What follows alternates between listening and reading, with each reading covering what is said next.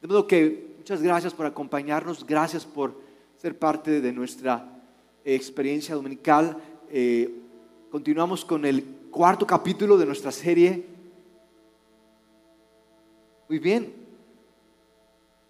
Yo sé que no pueden hablar mucho con el tapabocas, yo voy a ayudarles. Una vida complicada, un Dios bueno. Una vida complicada, un Dios bueno. Y es importante el orden, porque a veces pensamos que es un Dios complicado y es una vida buena.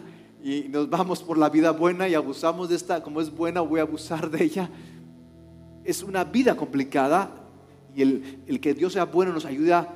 Y, esta carta gira en torno a la carta, esta, esta, serie gira en torno a la carta del apóstol Pedro. Estamos en el capítulo 2.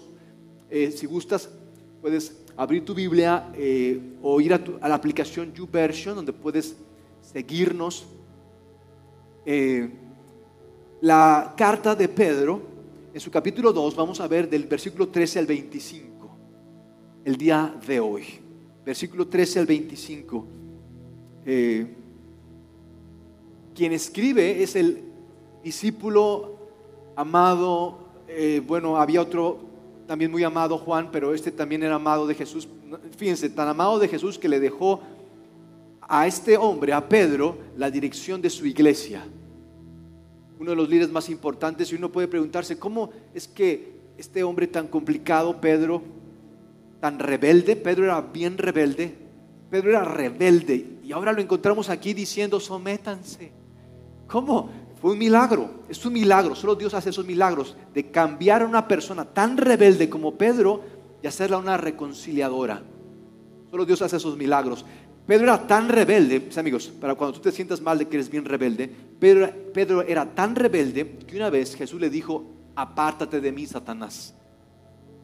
Aquí, yo creo que a ningún discípulo le dijo así, a Pedro le dijo así, y Pedro llegó a ser el líder más uno de los líderes más importantes de la iglesia. De modo que tú y yo tenemos solución. Si a Pedro le dijeron Satanás y llegó a ser el líder más importante de la iglesia, amigos, tú y yo tenemos solución.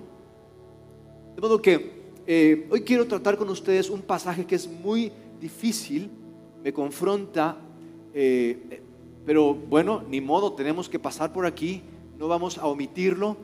Eh, ustedes se darían cuenta, no quiero que después digan que aquí no hablamos de la Biblia y que cosas así. Aquí vamos a, estudiar, vamos a no solamente estudiar, vamos a vivir y practicar la palabra de Dios. De modo que quiero que hoy veamos versículo 13 del capítulo 2 al versículo 25. Pero antes de comenzar esta lectura, quiero eh, preguntarles algo. ¿Cuál creen que sea el mayor sufrimiento?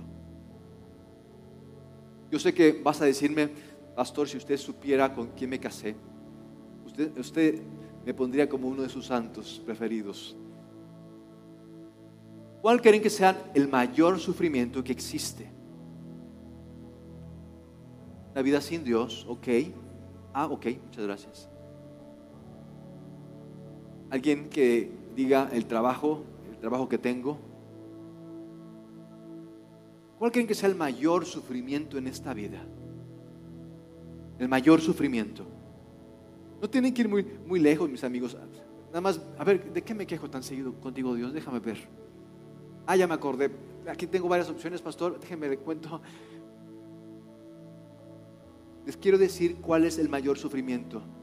Esto va a cambiarnos cómo vemos la vida y va a ayudarnos a enfrentar los sufrimientos de esta semana y los que puedan venir, el mayor sufrimiento que existe es la falta de propósito.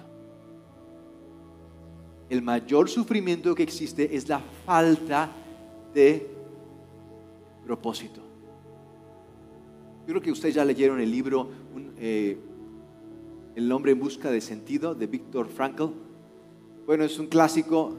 Eh, me gusta porque destronó a las teorías eh, de, bueno, de Freud, donde decía que somos simplemente animalitos que nos dejamos llevar por nuestros instintos. Toda esta cuestión de que vamos a ver a tu pasado, este psicoanálisis que a veces es tan Nervante. Bueno, él vino proponiendo, Víctor Frankl, una nueva teoría, la de la logoterapia, donde, en pocas palabras, dice que la, la manera en que enfrentamos las peores crisis de nuestras vidas es con propósito. Ahí lo deja nada más, no, no, no nos dice cómo tener propósito, pero qué bueno que tenemos esta carta de Pedro, porque Pedro nos va a decir cómo tener propósito en nuestras vidas, de modo que podamos enfrentar los sufrimientos que puedan venir a nuestras vidas. De modo que vayamos pues a la lectura, ¿qué les parece? El, el mensaje, el título del mensaje es cómo salir del sufrimiento cómo salir del sufrimiento con vida y contentos. Cómo salir del sufrimiento, eh, cómo salir del sufrimiento. Y yo creo que propósito es, para quienes están preguntando qué es propósito, propósito es tener una relación sana con Dios, una relación sana con otros y una relación sana con nosotros. Eso es propósito propósito es tener una relación sana con Dios, una relación sana con, una relación sana con nosotros. Muy bien, están muy participativos, qué bien, qué bueno que no se desvelaron ayer. Bien, de modo que Pedro nos dice en su carta, en el versículo 13, son palabras fuertes, pero yo ruego que el Señor pueda, eh, el Señor puede, más bien dicho, yo ruego que nuestros corazones estén abiertos para recibir su palabra en atención al Señor. En otras palabras, en otras versiones, dice en honor, en amor al Señor. En atención al Señor, presten acatamiento. Tienen conmigo acatamiento. Acatamiento. Es un es una palabra nueva. Acatamiento a toda autoridad humana, ya sea el jefe del Estado, calidad de soberano, ya a los gobernadores puestos por Dios para castigar a los malhechores y premiar a quienes observan una conducta ejemplar. Y Pablo nos habla desde el contexto de los peores gobernantes que ha tenido esta tierra. No nos habla de, bueno, eh, oren por su diputado. Él está pidiendo que oremos por Nerón, uno de los más sanguinarios emperadores que han, existido. Nerón era tan desquiciado que quemó una ciudad y le echó la culpa a los cristianos. Toda una ciudad la quemó y le echó la culpa a los cristianos. Estaba tan enfermo este hombre que ¿saben quién era su pareja? Su caballo caballo. Y en este contexto, Pedro nos dice, sométanse a ese soberano, al emperador. ¿Cómo es posible que me pidas eso? No puedo hacerlo. Este hombre hizo esto de mí. Esta persona me afectó así. Hay autoridades justas y, demos gracias por las autoridades justas que tenemos. Eh, hay, hay autoridades justas que nos preparan y hay autoridades injustas que nos prueban.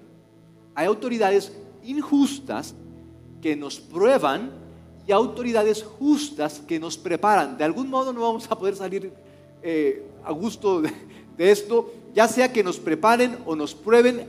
Estamos en esta tierra con un propósito. Si son autoridades justas es bueno porque nos van a preparar, pero si son autoridades injustas, pues no es tan bueno porque nos están probando las autoridades justas, eh, y bueno, aquí en Morelos, eh, no sé cuáles tengamos, yo creo que nos están probando, yo creo que aquí en Morelos, en Cuernavaca tenemos una pruebota, pero de esas, de esas grandes. ¿Cómo vamos a pasar esta prueba? ¿La vamos a pasar o vamos a estar repitiéndola y repitiéndola? Y, y ya son 40 años de lo mismo.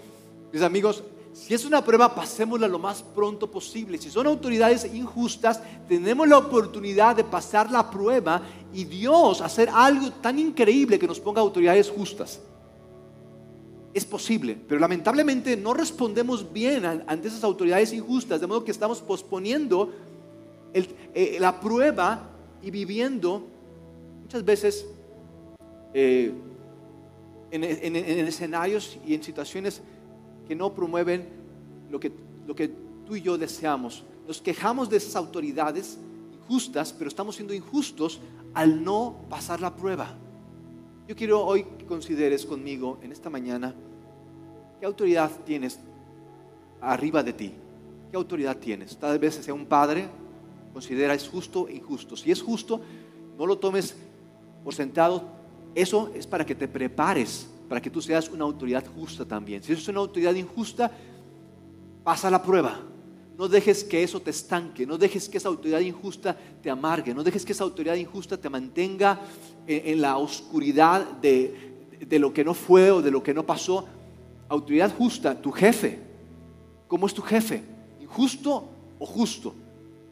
Tus autoridades, eh, tus líderes espirituales. Tenemos opción, no, estamos eh, amarrados de que Dios, ¿por qué me pasó esto a mí? O, ¿por qué me tocó esto a mí? Tenemos opciones, ya sea prepararnos o, en la prueba pasar la prueba. Dice Pedro, eh, vamos a ir un poco más, eso se pone más personal. Dice, porque la voluntad de Dios es que haciendo el bien, cierren ustedes la boca de los ignorantes y de los insensatos. Esa es la voluntad de Dios para cuando te preguntes, Señor, ¿qué quieres de mí? ¿Será con Él o será con ella? Eh, bueno, esa es, una pregunta eh, que no va a tener respuesta de Dios, porque Él primero quiere que hagas el bien y después se va a dar si es Él o ella, pero eh, esa no debe ser tu pregunta primaria, es hacer el bien. ¿Qué significa hacer el bien? Ahorita vamos a verlo. dice el siguiente versículo, el versículo número 16, eso es actuar como personas libres, hacer el bien, someternos a las autoridades, servirles, no solamente servirles por obligación, sino servirles con alegría. Servirles, eso es hacer el bien, mis amigos. Pero cuando pensemos, Señor, ¿cuál es tu voluntad? ¿Qué hago con mi vida? Haz el bien. ¿Qué es hacer el bien? Sométete a tu autoridad. ¿Con qué autoridad tienes problema el día de hoy? Pensemos rápidamente, no vamos a ir muy lejos, ya sabes quién servirles a ellos va a hacer que hagamos el bien. Eso es actuar como personas libres que no se valen de su libertad para disimular la maldad, sino que viven como siervos de Dios. ¿Cuántos siervos de Dios hay aquí? Porque amigos de Dios un montón, pero ya cuando se trata de la acción, ay, ahora sí yo no, que alguien más y podemos ser siervos, mis amigos de Dios, porque a veces pensamos, es que yo quiero ser siervo de Dios, que me ponga ya en el Congreso, que me lleven a Hawái para predicar de Cristo, eh, que Dios haga algo así como eh, no tenga problemas, aquí está su siervo. Y, y a veces nos limitamos en servir a Dios porque no son las cosas que queremos hasta que sean las cosas que queremos, entonces ya decimos, ok, Dios cuenta conmigo y hasta donde tú me digas y incondicional contigo. ¿Y no les parece que eso es medio falso? No, no es medio falso, es falso y medio. Sin embargo, no nos damos cuenta, vamos por la vida así, diciendo que somos siervos de Dios y que amamos a Dios y que Dios y yo somos uno mismo, pero cuando viene esta situación de hacer el bien al tú y yo someternos a nuestras autoridades, es cuando ya nos complicamos. Y dice, dice Pedro, en cuanto va a ir abundando más en cuanto a hacer el bien, vean lo que dice Pedro en cuanto a hacer el bien, respete, esto es, más específico, ¿qué es hacer el bien? ¿Qué es someternos a a las autoridades? Respeten a todos, amen de manera especial a los miembros de la iglesia, honren a Dios y respeten al emperador romano, en nuestro caso, al presidente al gobernador. Qué bueno que ya va a haber elecciones de presidente municipal para que lo cambiemos por nuestras autoridades. Vean esto, ¿cuál es el orden? Respeten a todos. Amen. ¿A quién? A los hermanos. Y eso, mis amigos, no lo promovemos mucho. Amen a, a la mascota y eh, yo quiero amar a, mi hermano, pero no el de la iglesia porque es...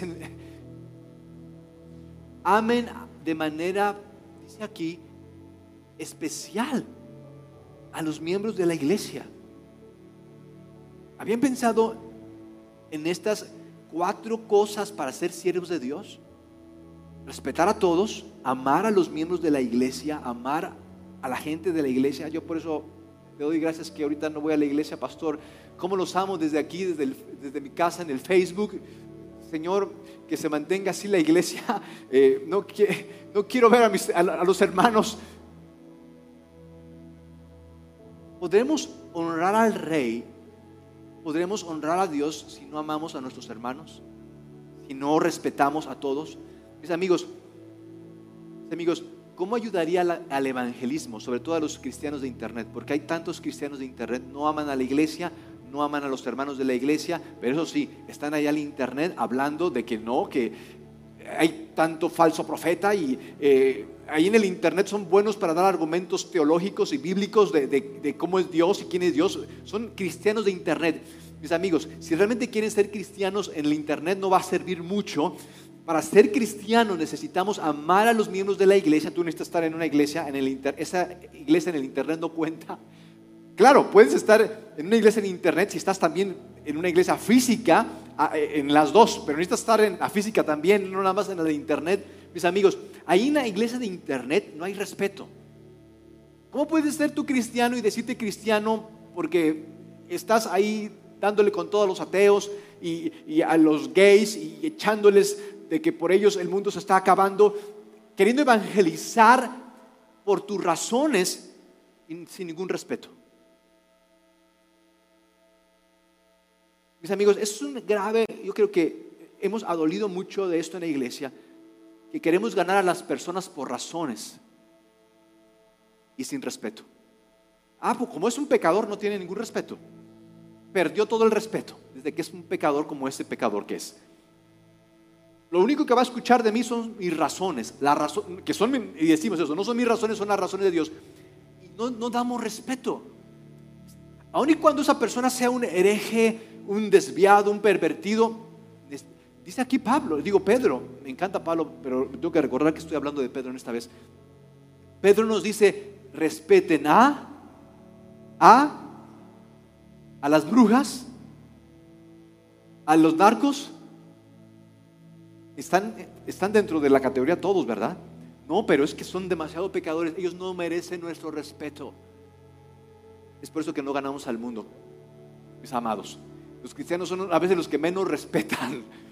Eh, y yo quiero que consideres que es difícil, imposible, honrar a Dios si tú no respetas a todos.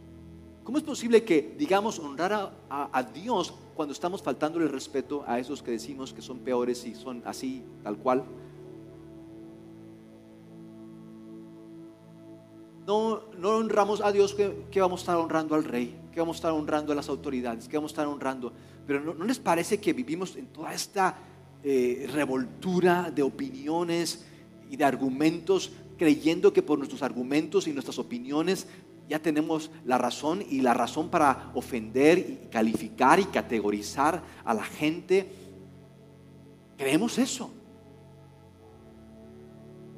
Vivimos en tiempos en donde, mis amigos, como dijera Pedro, Dios quiere que hagamos el bien, no que andemos por internet dando nuestras razones. Esa es la manera para callar la boca a los ignorantes y a los insensatos, dice Pedro. Es la manera, no andar ahí dando nuestras opiniones en internet y, mandando, aventándole folletos al vecino para que se arrepienta, diciéndole en el folleto, si no te arrepientes te vas al infierno. ¿Qué respeto estamos dándole? Ni siquiera le damos derecho de réplica a esa persona, nada más, ahí va. Ni siquiera esperamos que conteste, no, ahí va, calla, ya, porque esta es la mera neta y ahí debes de someterte. Díganme, ¿qué evangelismo? Y por años hemos hecho este evangelismo, este evangelismo masivo donde vamos desde el cielo regando aceite y regando chicks, que la gente simplemente los lea y que se arrepienta nada más de leerlos, debe de arrepentirse, porque ahí claramente dice que es un pecador, un bueno para nada y, bajo la ira de Dios. De modo que debe de, debe de entender que debe de arrepentirse, ya, ya con eso. Ningún respeto. Estamos complicados, ¿verdad, mis amigos?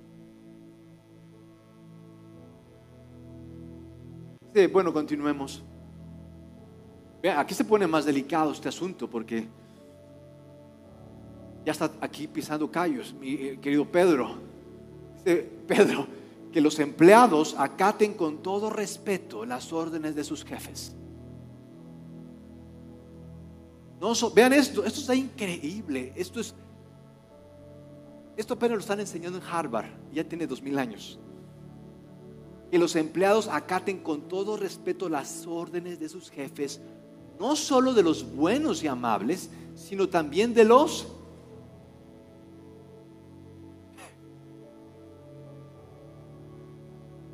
puedo creer que esté diciendo esto Pedro cuando mi jefe es un inútil.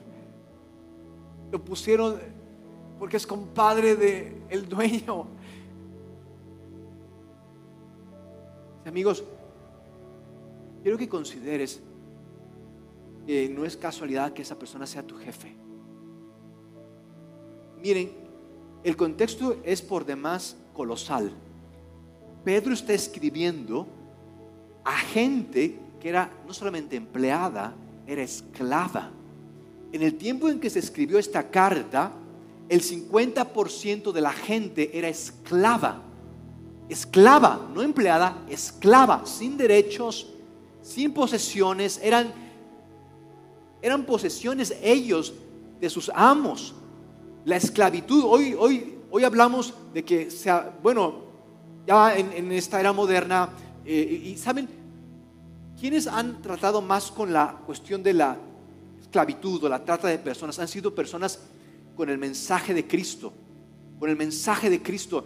Los cristianos vinieron a enfrentar este sistema opresor.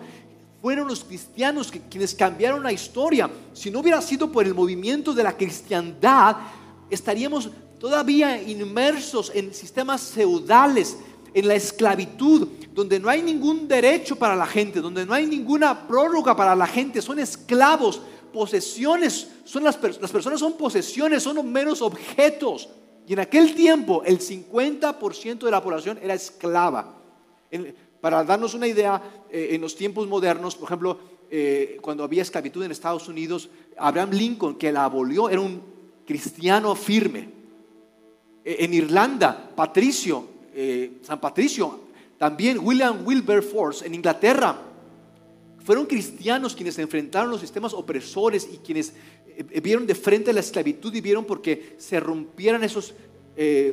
y bueno, en el caso particular de Pedro, en el caso, les hablaba de Estados Unidos, en el tiempo de la esclavitud, el 10% de la población era esclava en Estados Unidos, el 10%. En los tiempos de Pedro, el 50% era esclava. Y Pedro les dice, sométanse a sus amos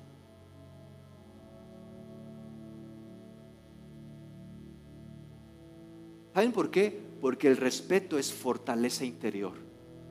Vivimos en un sistema, y más en el tiempo de Pedro, donde la ley era el del más fuerte, el del poderoso. Era, era totalmente visceral la cosa, salvaje, a merced de los instintos. Eso era, lo, que, eh, lo que vía Pedro. Llega Jesús con su mensaje y les dice que la, la verdadera fuerza no es la externa, es la interna y tú y yo podemos darnos cuenta de eso, de que mientras tú y yo más respetamos, más fuertes nos hacemos, no en lo que tenemos, sino en quiénes somos. Y finalmente quienes somos es lo que nos permite encontrar propósito. No importa, no importa la circunstancia, tú y yo tenemos propósito. Amigos, el otro lado de la paciencia, para quienes dicen es que no tengo paciencia, ¿sabes cuál es el otro lado de la paciencia? El otro lado de la paciencia es el respeto. Sinónimo, respeto, ¿cuál es la palabra sinónimo de respeto? Límites. El otro lado de la paciencia es respeto. Tenemos tanta paciencia como tú y yo respetamos a todos, respetamos a Dios, respetamos al rey, amamos a la iglesia. Dice eh, Pedro, eh, bueno, esto de los jefes impertinentes, Dios, ven esto, Dios bendice, muchas gracias, Dios bendice a los que por ser fieles a Él sufren injustamente y soportan el sufrimiento. Dios bendice, Señor, bendíceme, pero no quiero sufrir. Ay, no sé cómo le voy a hacer para bendecirte, hijo. Yo sé que me lo estás rogando con ayuno y oración, pero no sé cómo hacerle si no quieres sufrirle. amigos, todos le estamos sufriendo en algo. Todos. Todos. No importa si es Bill Gates o Carlos Slim, también ellos le están sufriendo. ¿Sabes por qué? No es porque tengan ya mucho y ellos ya no le sufren, todos le estamos sufriendo. ¿Por qué? Y recuerdo la historia en el libro de Esther, te invito a leer el libro de Esther esta semana en nuestro tiempo de reflexión, oración y ayuno, vamos a ver un poco el libro de Esther. Eh, eh, eh, era el imperio de, en el tiempo de los persas, de los medos persas, y había un hombre que tenía todo el poder, todo el poder del imperio, y había un hombre, se llamaba Amán, y había otro hombre que se llamaba Mardoqueo. Mardoqueo era un hombre feliz, amaba a Dios. Amán dependía de sus posesiones y de, su posición como, consejero del rey para sentirse alguien. De modo que cuando pasaba Amán, todo el mundo le aplaudía, le hacía reverencia. Amán, ¿dónde le sirvo? ¿Dónde, ¿Dónde, se va a sentar? ¿Qué quiere? Todos le hacían reverencia. Pero cuando pasaba con Mardoqueo, Mardoqueo ni lo pelaba. Pasaba Amán y Mardoqueo seguía parado. Todos los demás se inclinaban, se arrodillaban, aplaudían y Mardoqueo seguía parado. Y Amán tenía todo, era el segundo del rey, era un hombre poderoso en todo el imperio, tenía todo lo que quisiera. ¿Saben qué? Lo que, lo, lo que más lo frustraba, lo que más, no, lo que más le enojaba, ¿saben qué era? Que este Mardoqueo no se le no le hiciera reverencia, no lo aplaudiera. ¿cómo es posible que ese no lo soporto? Mardoqueo, feliz. Mi cuenta se había dado que Amán se estaba eh, revolcando de dolor por, por él. Él ni en cuenta. Vean esto. Dios bendice no al que quiere mucho, al que tiene mucho. Vean esto, porque pensamos eso, Señor, bendíceme tantito para que ya deje de sufrir porque me hace falta esto, no tengo esto. Si tú supieras mi soledad, Señor, bendíceme. Como Amán, que pensaba que lo que tenía le hacía a alguien. Y con Mardoqueo es que encontraba su límite. Dios bendice, vean esto, a los que por ser fieles a él sufren, sufren injustamente. Ese jefe que es abusivo, ese, padre, ese gobernante injusto, Dios bendice a esas personas que sufren injustamente y soportan el sufrimiento. Pero Señor, ¿cómo? ¿De dónde? Que no, no siento que me bendigas, no, no veo claro. Vean cómo continúa este pasaje. Si alguno es castigado por hacer algo malo y soporta con paciencia, el castigo no está haciendo nada extraordinario, ni pida que Dios lo bendiga. Señor, es que por favor, ahora sí ya me arrepentí.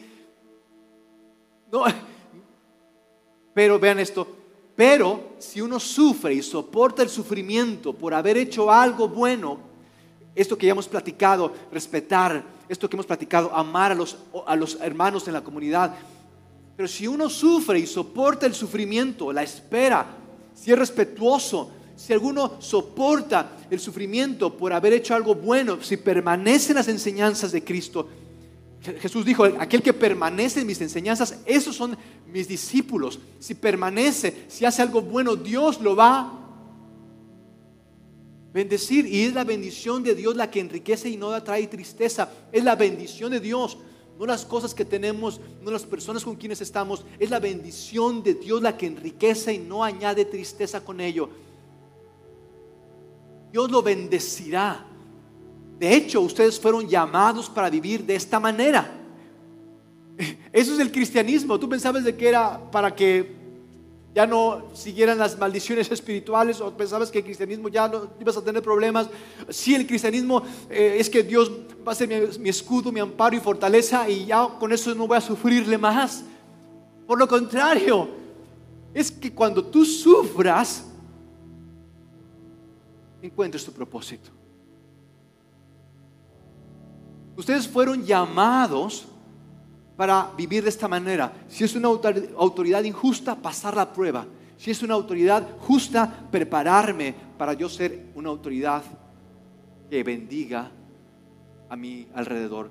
De hecho, ustedes fueron llamados para vivir de esta manera porque también Cristo, vean esto, porque también Cristo sufrió en su lugar dejándoles su ejemplo para que ustedes lo sigan. Él nunca pecó, jamás engañó a nadie. Sufrió. Él no pecó, no engañó a nadie, sufrió. Veces pensamos, pero ¿por qué estoy sufriendo si engaño a todos? Ya, ya, no quiero seguir el ejemplo de Jesús porque ya me di cuenta que voy a sufrirle. Mejor voy a engañar a todos y voy a pecar y voy a, voy a vivir como quiero porque chance con eso ya me libro de sufrir. También vas a sufrir. El, problema es que, mis amigos, todos, todos estamos sufriéndole, les comentaba, ¿verdad? Todos estamos sufriéndole, todos, todos. ¿Por qué? Porque vivimos en la tierra, no en el cielo. Todos estamos sufriéndole porque, porque las autoridades que tenemos son imperfectas. Sin embargo, aun y cuando tenemos autoridades imperfectas, hay un Dios una autoridad perfecta que a través de esas autoridades imperfectas está perfeccionando una obra en nosotros que nada ni nadie puede hacer. Eso es lo increíble, que somos perfeccionados a través de autoridades imperfectas, pero que en ello es un Dios perfecto manteniendo en todos el control. Mis amigos, esa autoridad que es injusta no puede ir más allá de lo que Dios diga. ¿Por qué? Porque Dios es la autoridad máxima. Aunque tú creas que esa autoridad, ese cónyuge, ese jefe, ese patrón, e-, ese gobernante, aun y cuando tú creas que no tiene límites, que hace lo que quiere, que abusa, que te deja, que te abandona, que, que hace contigo lo que quiere, aun y cuando tú creas que no tiene límites, esa autoridad terrenal tiene límites. Su límite es la autoridad máxima, que es el creador, la autoridad y a veces, ¿qué hacemos cuando tenemos estas, estas situaciones? ¿Qué hacemos? Lo que hacemos es que, ah, ok, como la autoridad terrenal es injusta, sus leyes son injustas, no voy a más acatar leyes, no voy más a, obedecer, me voy a rebelar. Y, van a ver quién soy y se van a dar cuenta y me voy a vengar, me voy a desquitar y voy a demostrarles. Y vamos por la vida queriendo ser héroes, despachándonos de todas las leyes divinas humanas cuando debemos de apelar a las leyes divinas. El hecho de que haya padres ausentes, policías corruptos, gobernantes injustos, no significa que abandonemos las leyes. Significa que apelemos a las leyes divinas. No significa que promovamos la anarquía olvidando las leyes humanas. Estas leyes humanas no funcionan, las voy a desechar significa que tú y yo no apelemos a las leyes divinas porque hay una autoridad que está por arriba y por encima de las autoridades terrenales, que es la autoridad de Dios. Pero ¿qué es lo que hacemos? Cuando las autoridades terrenales abusan, cuando las autoridades son injustas, lo que hacemos es que, es que abdicamos y nos volvemos anarquistas, no queriendo someternos más a las leyes, en lugar de depender de las leyes divinas y en eso Dios hacer una obra en nosotros que nada ni nadie puede hacer. Porque e-, eso es lo que encontramos en nuestra sociedad. En nuestra, sociedad están viendo por ya sea derribar las leyes o poner unas leyes que sean más acordes con mi, con mi grupo. esa es la lucha entre los, los de la izquierda y los de la derecha. Leyes que vayan más con mi grupo, los de la izquierda o los de la derecha. Pero ninguno de ellos apela por las leyes divinas, sino por sus propias leyes para en ellos, en ello encontrar razón. Y en ello pierden respeto. ¿No les pasa que esto es lo que vemos a, diario, personas luchando, peleándose una con otras porque esa persona no está respetando las leyes, pero en lugar de apelar a las leyes divinas, hacen lo mismo. Como esa persona no está cumpliendo las leyes, yo tampoco las voy a cumplir. Bueno, estás haciendo lo mismo que estás exigiendo, estás, estás criticando algo y lo estás haciendo igual. Pero esa es, esa es nuestra naturaleza humana caída. Y vean, vean, el autor de la ley, el creador de todo cuanto existe, nuestro Señor, Cristo, sufrió voluntariamente el justo por los injustos para llevarnos a Dios. ¿Qué excusa podemos dar al sufrimiento cuando nuestro creador sufrió por nosotros? Él no pecó. Cuando lo insultaban, jamás, vean esto, jamás contestaba con insultos. Jamás amenazó a quienes lo hicieron sufrir. Más bien dejó que Dios lo cuidara y se encargara. Señor, ahí te encargo. ¿Cuántos le han dicho a, Dios, Señor, ahí te encargo? ¿Cuántos han orado así? ¿Cuántos? Qué bonitas oraciones, qué bonitas oraciones. Les felicito. Ustedes son bien espirituales. Señor, ahí te encargo. Le encargó a Dios y que Dios se encargara del todo, pues Dios juzga a todos con justicia.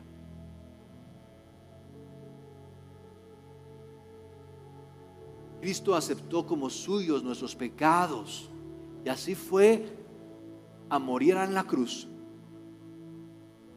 Y así fue a morir en la cruz. Lo hizo para que deja, vean esto. Ok, veo el ejemplo de Jesús, veo lo que la gente está haciendo, veo que Jesús le fue mejor, aquí siguen peleándose todavía dos mil años después. Mi familia todavía se siguen peleando por las tierras de la bolita. Jesús nos invita a ir al cielo, creo que puedo, me, late más el ejemplo de Jesús, pero no vivimos siguiendo el ejemplo de Jesús, vivimos siguiendo el ejemplo de nuestros abuelitos, tatarabuelitos, las mismas inercias de nuestros tíos, de nuestros... criticamos a nuestros padres, mis amigos, criticamos a nuestros padres y estamos haciendo lo mismo. Las personas que más critican a veces llegan a ser lo mismo que critican. El maestro, ese maestro, y llegan a ser igual que ese maestro. ¿Por qué? Porque tú y yo tendemos a tendemos a repetir en aquello en lo que nos enfocamos. Yo te invito a que no te enfoques más en esas autoridades que fueron injustas contigo. Quiero que te enfoques en aquel, en el autor de todo lo bueno, que siendo Dios, sufrió por ti y por mí. De modo que en el proceso que tú estés porque todos estamos sufriendo, todos estamos sufriendo. La única diferencia que existe es que no todos estamos abrazando el mismo proceso. Todos estamos sufriéndole, la diferencia es que no estamos todos abrazando el mismo proceso. Yo quiero que tú abraces el proceso que Jesús mismo tomó. Jesús no nos está dando un discurso y, aquí sermoneándonos. Jesús mismo tomó este de que Él se hizo pecado por nosotros. Más bien dejó que Dios lo cuidara y se encargara del todo, pues Dios juzga a todos con justicia. Cristo aceptó como suyos nuestros pecados y así fue a morir en la cruz. Lo hizo para que dejáramos de pecar y viviéramos para ser. Amigos, por andarle todavía haciendo el pecado, tú y yo no podemos respetar a la autoridad, no podemos respetar, nos creemos, mis amigos, ¿saben cuál es el problema de no respetar? Es que nos creemos mis reyes. Pensamos que el mundo nos debe, pensamos que, que, deben de compensarme porque soy víctima, soy víctima de mis circunstancias. Tiene alguien que pagarme, si no, si no me paga alguien que me pague el gobierno, mi daño, mi sufrimiento, alguien que haga algo con mi, con mi dolor. Soy víctima, me abusaron, me lastimaron, alguien, y qué hacemos? Vamos y exigimos y hacemos manifestaciones porque el gobierno no nos está respondiendo bien eh, o, el patriarcado, es el patriarcado el culpable de todo esto, es el patriarcado.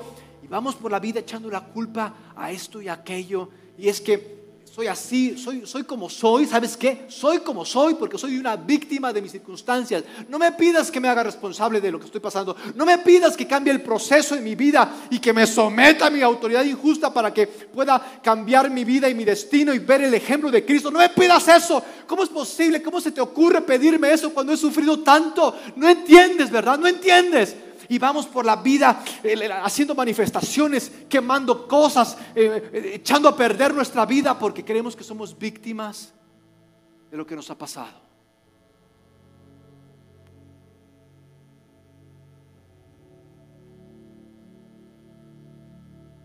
Realmente quiero preguntarles quién es la víctima. ¿Quién es la víctima? La víctima es Jesús. Es la única víctima. Todos los demás somos victimarios. Si tú te crees la víctima, démosle un aplauso a Jesús que está con nosotros, nos acompaña en esta transmisión. Gracias por estar aquí. Esperamos que fuera tan real. Todos somos victimarios. Porque mis amigos, no no solo somos pecadores por decisión. No solo somos pecadores por naturaleza, somos pecadores por decisión. Si nos dieran chance de pasar por este sufrimiento o pecar, tú y yo decimos, pecar, ni, ni pensarlo, yo por aquí quiero sufrirle, pecar. La única manera en que tú y yo decidamos por un sufrimiento injusto es porque finalmente hemos llegado al punto de ya no creernos víctimas y reconocer que somos victimarios, que tú y yo crucificamos a Jesús, que si estuviera Jesús de nuevo entre nosotros, tú y yo, de hecho, mis amigos, cada vez que tú y yo nos revelamos, cada vez que tú y yo hacemos nuestra voluntad, cada vez que tú y yo incidimos en pecado, cada vez que tú y yo volvemos a lo mismo, estamos de nuevo clavando a Jesús en esa cruz, porque Jesús vino a pagar por nuestros pecados, no por nuestras buenas obras. Lo crucificaron no porque nosotros fuéramos buenos y fuéramos a cambiar, lo crucificaron por nuestros pecados. Pero tú y yo no vemos eso, tú y yo no vemos la gravedad de nuestro pecado, vemos la gravedad de lo que nos hicieron. Mientras tú y yo veamos la gravedad de lo que nos hicieron, tú y yo nunca veremos la gravedad de lo que hemos hecho a Jesús. Mientras tú y yo sigamos viendo la gravedad de lo que nos hicieron, tú y yo no vamos a ver la gravedad de lo que le hicimos a Jesús. Iremos pensando que somos víctimas cuando somos victimarios, que alguien tiene que compensarme, pagarme, alguien tiene que reponerme esto que he perdido. En lugar de tomar responsabilidad de este proceso, someterme a Dios y que su obra sea en mí. Porque cada vez que tú y yo finalmente nos rendimos, Dios es en nosotros y es Dios mismo quien nos ayuda en el proceso en que estemos para hacernos quien Él pensó que fuéramos y no vayamos más por la vida deambulando creyendo que alguien más nos hizo esto. Termina Pedro diciéndonos, Él fue herido como castigo para que ustedes fueran sanados. Antes ustedes andaban como ovejas perdidas, pero ahora han vuelto a Cristo. Vean esto, han vuelto a Cristo. Han vuelto a Cristo. Ya no soy una víctima, soy un victimario. He pecado contra Dios. Me arrepiento de mis pecados. Mis amigos, la sociedad en la que vivimos, como es víctima, dice, como eres una víctima, ni modo, sigue pecando porque, bueno, lo que te hicieron, ¿qué vamos a hacerle, verdad? Si es cierto, perdóname. Deja, decirle a Dios que te pido también perdón, porque ¿cómo es posible, verdad? Que sufras tanto. A ver, Dios, pídele perdón a esta criatura que, que es, por favor, Dios, te estás tardando. Pídele perdón. Ay, cómo has sufrido. No me perdona. Siento que no me perdona. Llevamos toda una vida hasta que sintamos, porque no siento que me perdona. Tú y yo nunca vamos a sentirlo hasta que no nos volvamos a Dios. La sociedad en la que vivimos, su mensaje, su predicación, porque también predican, no solamente aquí predicamos, la sociedad está continuamente predicando, como eres una víctima, peca. Peca como quieras, de la manera que quieras y donde quieras. Peca, peca, porque eres una víctima. La sociedad te predica tolerancia al pecado. Jesús que realmente te ama, Jesús que realmente se sacrificó por ti, Jesús que realmente te conoce, Jesús te dice, arrepiéntete del pecado, porque te estás deshaciendo más y más en Él. Arrepiéntete del pecado. No tolera tu pecado, porque mira todo lo que te ha pasado. Vuélvanse, porque se han vuelto a Dios. Ustedes andaban como ovejas perdidas, pero ahora se han vuelto, vean esto, pero ahora ustedes se han vuelto a Cristo, el pastor que cuida de sus vidas, el pastor que cuida de sus vidas, el pastor que cuida de sus vidas y el pastor no va a visitarlos. Es que el pastor no me hace caso. El pastor, el pastor necesitas a tu pastor. Él cuida de tus vidas, de tu vida, de nuestras vidas. Él cuida. Él es el pastor. Volvamos al pastor. Volvamos al pastor. ¿Qué significa volver al pastor? Y con esto concluye Pedro, es el último versículo, dice Pedro, para concluir, este, qué manera de cerrar el versículo último. Dice Pedro,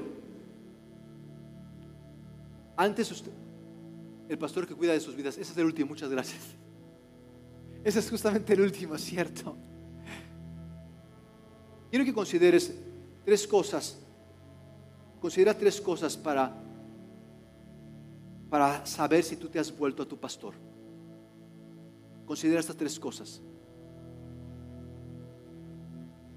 En el sufrimiento que estoy pasando, estoy entendiendo más el sufrimiento que Cristo pasó. Considera eso. En el sufrimiento que estoy pasando, cualquier sufrimiento que tú estés hoy pasando, económico, familiar, laboral, eh, relacional, eh, el sufrimiento que tú, estés pasando, considera tu sufrimiento y quiero que pienses que tu sufrimiento te va a hacer más consciente del sufrimiento de Cristo. No lo dejes pasar ese sufrimiento. No dejes, no lo obvíes, no lo pospongas, no, no, te, no te vacunes de ese dolor. No te vacunes, deja, siente ese sufrimiento, porque en eso tú vas a sentir más el sufrimiento de Cristo. Segunda cosa que quiero considerar es para ver si te has vuelto al pastor de las ovejas. Ese sufrimiento nos permite, en ese sufrimiento Dios nos consuela. Cuando tú y yo estamos en un sufrimiento que es injusto, pero permanecemos en los propósitos de Dios y somos en ese proceso, somos cambiados para ya no ser presos más de nosotros mismos. En ese sufrimiento Dios te consuela. Así es. Si tú no huyes de Él, Dios te consuela. En ese sufrimiento Dios te consuela para que tú consueles a alguien más. En ese sufrimiento. Y por último, tercer cosa que quiero que consideres para, para saber si tú te has vuelto al pastor de las ovejas, es en ese sufrimiento, el sufrimiento injusto es el proceso para tú encontrar tu propósito, no ser más preso de ti, de ti mismo. El sufrimiento ese sufrimiento injusto en el que permanecemos en las enseñanzas de nuestro Señor, donde Él mismo sufrió, en ese sufrimiento tú y yo encontramos propósito. Propósito, porque lo que el mayor sufrimiento, lo que más nos hace sufrir es la falta de propósito. ¿Qué les parece si oramos? ¿Qué les parece si nos ponemos de pie? ¿Qué les parece si eh, no sé el sufrimiento que estés tú pasando en este momento, no sé cómo tú estés sufriendo, pero, pero vamos a orar, vamos a orar. Porque Dios, el, el Dios de toda paz, el pastor que cuida de nuestras almas, conoce exactamente porque Él pasó ese sufrimiento, Él sufrió toda prueba y no pecó no pecó para que tú y yo fuéramos justificados, perdonados, amados. ¿Qué sufrimiento estás pasando? Quiero hoy traer a tu consideración que ese sufrimiento te va a permitir entender y sentir más el sufrimiento de Cristo. Ese sufrimiento es la medida para que Dios te consuele y ese sufrimiento también es el medio para que tú conozcas el propósito de Dios. Ven al Maestro, ven al Maestro.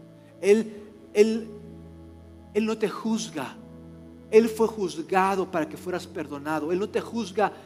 Ven, recibe su gracia, recibe su perdón. Ya no te lastimes más con el pecado. Ya no, ya no te juzgues más ni juzgues a otros. Ven y recibe su perdón. Recibe ahora que es tiempo, recibe que hay oportunidad ahora, recibe su perdón, recibe su gracia, recibe su ayuda ahora que hay tiempo, ahora que tienes vida, ahora que tienes esta oportunidad, recíbelo, recíbelo, vuelve a Él, vuelve a Él. En el nombre de Jesús, Señor, te pido por cada uno de mis amigos, hermanos, por la situación o el proceso en el que estén pasando. Yo te ruego que tú estés siendo su fortaleza. Gracias porque tú eres nuestro juez justo, porque conoces dónde estamos, con quién estamos, conoces el detalle de nuestras vidas. Y tú, Señor, en este proceso estás haciendo mucho más. Señor, tú vas a hacer mucho más en este proceso de lo que yo pueda hacer en toda una vida con mis fuerzas y mis medios. Gracias, Señor. Cristo Jesús. Amén. Muchísimas gracias por estar aquí, familia. Muchísimas gracias. Eh, les invitamos mañana a las seis eh, en los tres últimos días de nuestros 21 días de ayuno. Muchísimas gracias a todos por eh, ser parte de esta jornada de transformación. Muchas gracias por su generosidad, gracias por, por ser parte al dar generosamente a esta causa. Les amamos, les amamos con todo nuestro corazón. Excelente semana, muy buenas tardes.